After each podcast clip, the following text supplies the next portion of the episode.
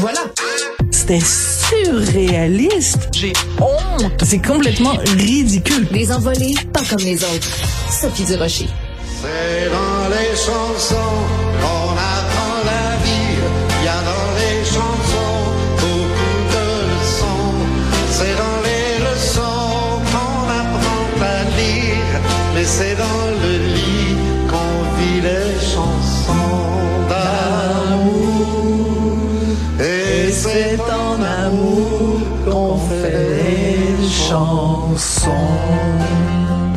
On vous rend un hommage, Monsieur Lapointe. On vous aimait beaucoup, Sophie Durocher. Merci d'être là, Sophie, pour nous parler du départ. On vient de l'apprendre de Jean Lapointe à 86 ans après une maladie qu'on savait euh, longue quand même. Oui. Écoute, euh, quand on regarde la carrière de cet homme-là, qui a été vraiment euh, impliqué dans toutes sortes de domaines, je fais juste une liste sommaire. Chanteur, comédien, comique, il aimait pas ça qu'on dise humoriste, donc chanteur, comédien, comique, sénateur, Oui. donc impliqué quand même en politique d'une certaine façon. Et philanthrope évidemment avec la maison Jean Lapointe.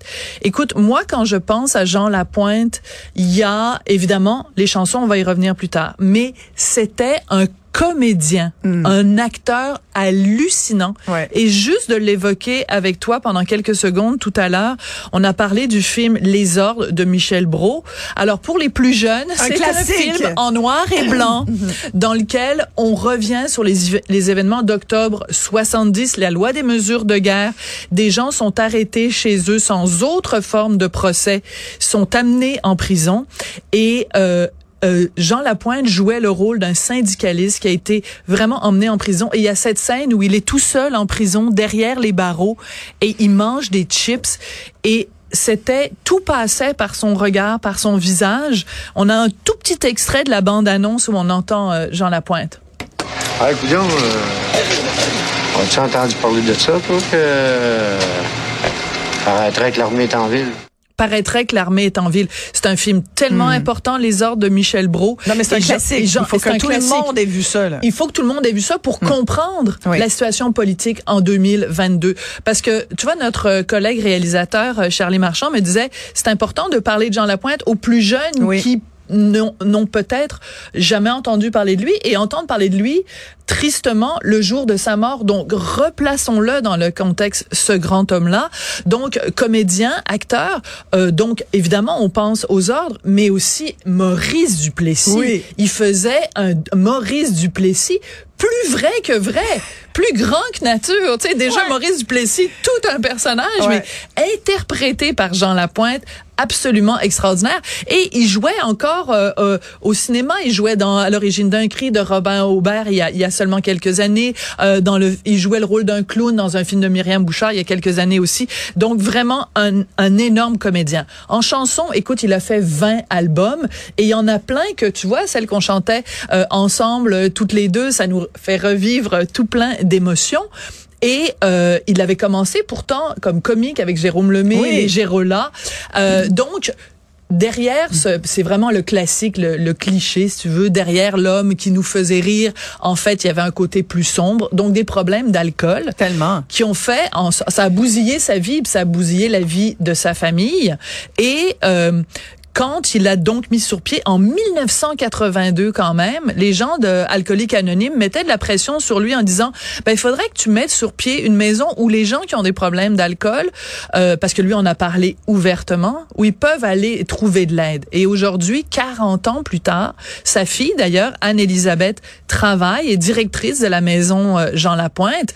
Et ces gens-là font tu le sais parce que comme moi, tu as fait des entrevues avec des gens qui sont passés par là, fait un travail exceptionnel pour remettre euh, ces gens brisés, ces gens blessés, pour les remettre sur pied. Et aussi, très important, et peut-être même plus important, pour enlever la stigmatisation reliée à l'alcool.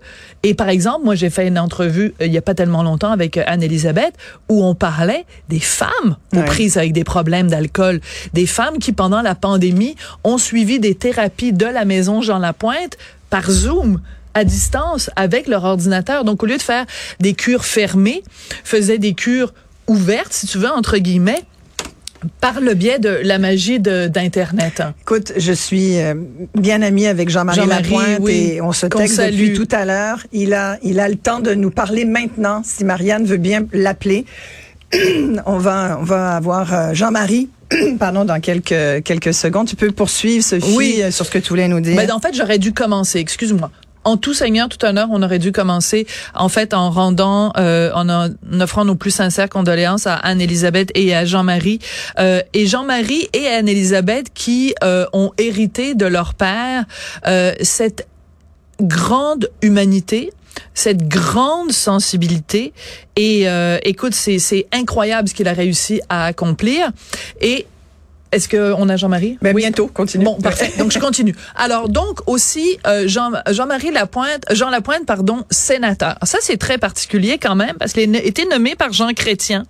Euh, et euh, donc, on pensait que c'était un fervent euh, fédéraliste.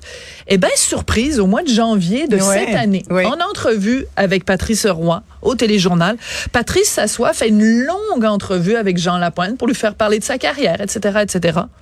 Et en plein milieu, Jean Lapointe nous dit, et je cite, ça va venir un jour l'indépendant, un jour ou l'autre l'indépendance du Québec, et je le souhaite. Ouais. Et là, coup de tonnerre. Finalement, c'est un, il a vu la lumière, Jean Lapointe. Malheureusement, il connaîtra pas l'indépendance du Québec de son vivant. Sophie, on a Jean-Marie Lapointe avec nous. Bonjour Jean-Marie.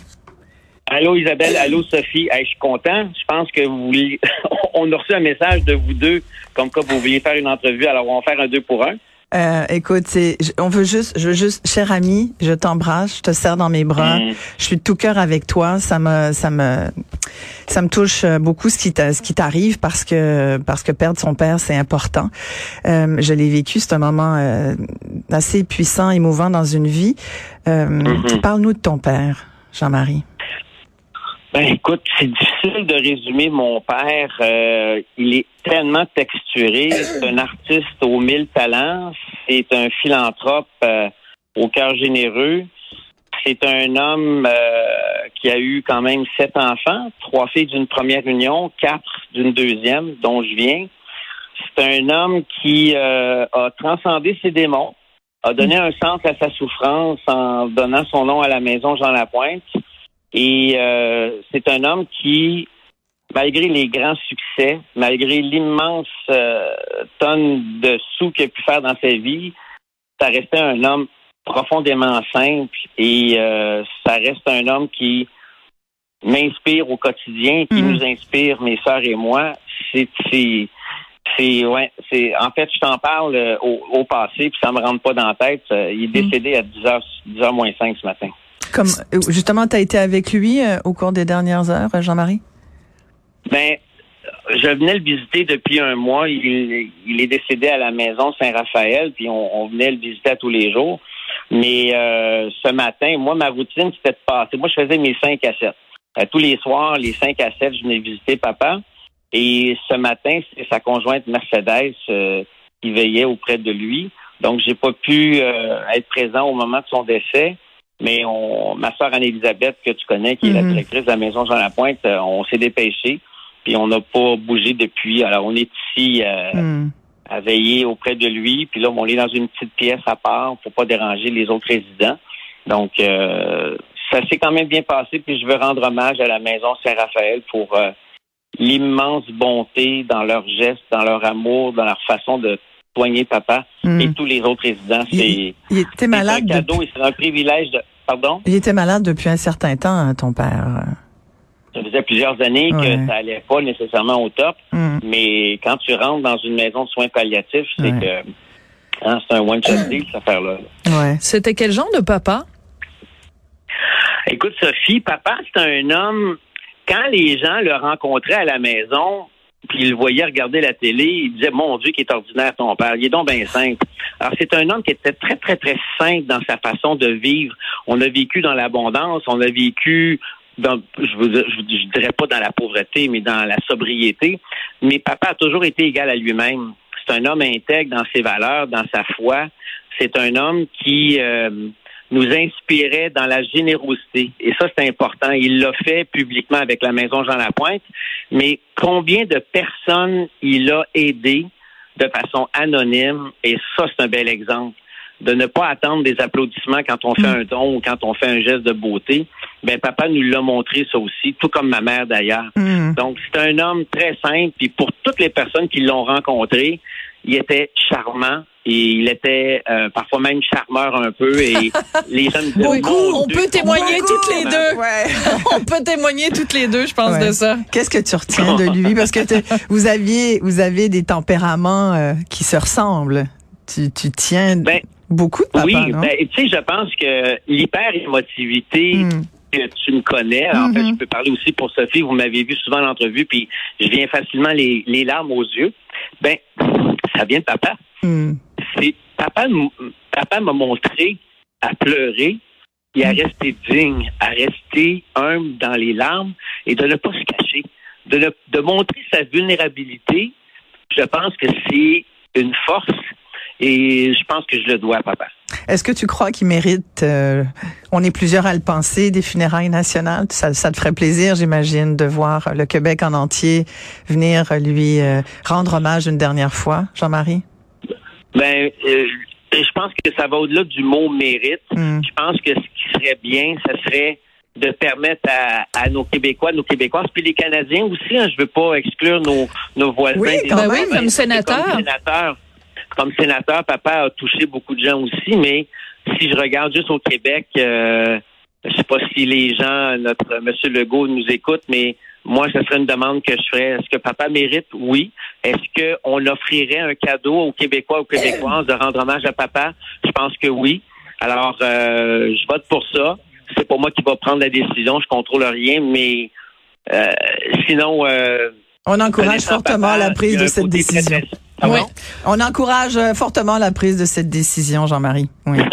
Et aussi, papa, c'est un homme sobre. Hein? Alors, je pense que si on fait des funérailles, il doit y avoir une petite touche de sobriété là-dedans, dans tous les sens du mot sobre.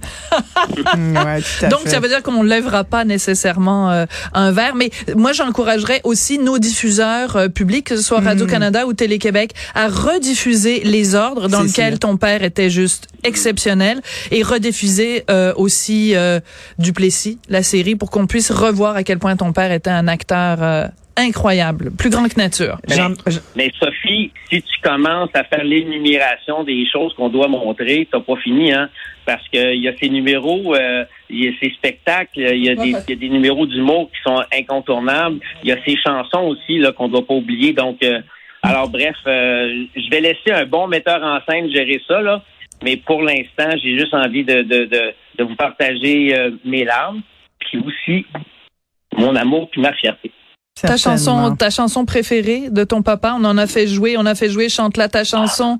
Euh, c'est dans les chansons qu'on apprend à vivre. Mhm. Toi, quand tu penses à ton papa, quelle chanson tu, tu voudrais qu'on chante ensemble? Ben écoute, tu sais, euh, papa et moi, on avait fait un album remix de C'est mes vrai, chansons vrai, préférées. ça. Pour C'est vrai. La plupart qu'il avait écrite avec Marcel Lefebvre. Et le plus drôle dans tout ça, c'est que dans cet album-là, ben, papa m'a écrit une chanson qui s'appelle Demain mon fils. Demain, mon C'est- Je ne sais pas si c'est la meilleure de son répertoire, mais quand ton père t'écrit une chanson, euh, elle clenche les autres. Là. Ah. Est-ce que tu es capable de nous la chanter en attendant qu'on la trouve euh, sur Internet?